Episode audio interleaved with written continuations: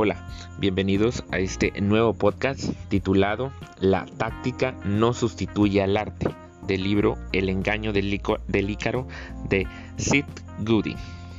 Comenzamos.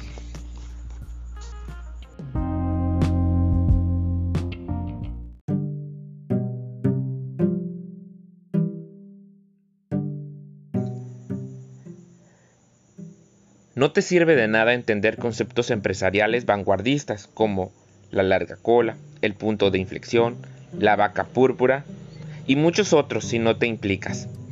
Comprométete con la aterradora tarea de volar a ciegas, de adoptar una postura, de crear algo nuevo, complejo y vital. De lo contrario, no sucederán la gran cosa. Estas estrategias y tácticas vanguardistas parecen prometer un camino indoloro para alcanzar tu objetivo.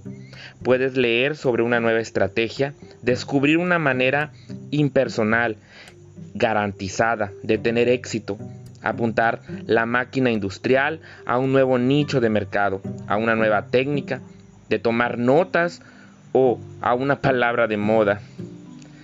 Los resultados deben de tener dolor. El mundo está lleno de personas ordinarias que hacen cosas extraordinarias. El arte es aterrador, pero el arte no es bonito, el arte no es la pintura, el arte no es algo que cuelgues en la pared, el arte es lo que hacemos cuando estamos vivos de verdad. Si ya has decidido que no eres un artista, debes pensar por qué la has tomado esta decisión y qué haría falta para que dieras marcha atrás. Si has alejado que no tienes talento en nada, es que no estás escondiendo. El arte podría asustarte, el arte podría marcharte, pero el arte es lo que somos, lo que hacemos y lo que necesitamos. Un artista es una persona que utiliza la valentía y la perspicacia, la creatividad y la audacia para cambiar el status quo. Y un artista se, se lo toma todo, absolutamente todo, el trabajo, el proceso, los comentarios, aquellos con quienes quieren conectar de manera personal.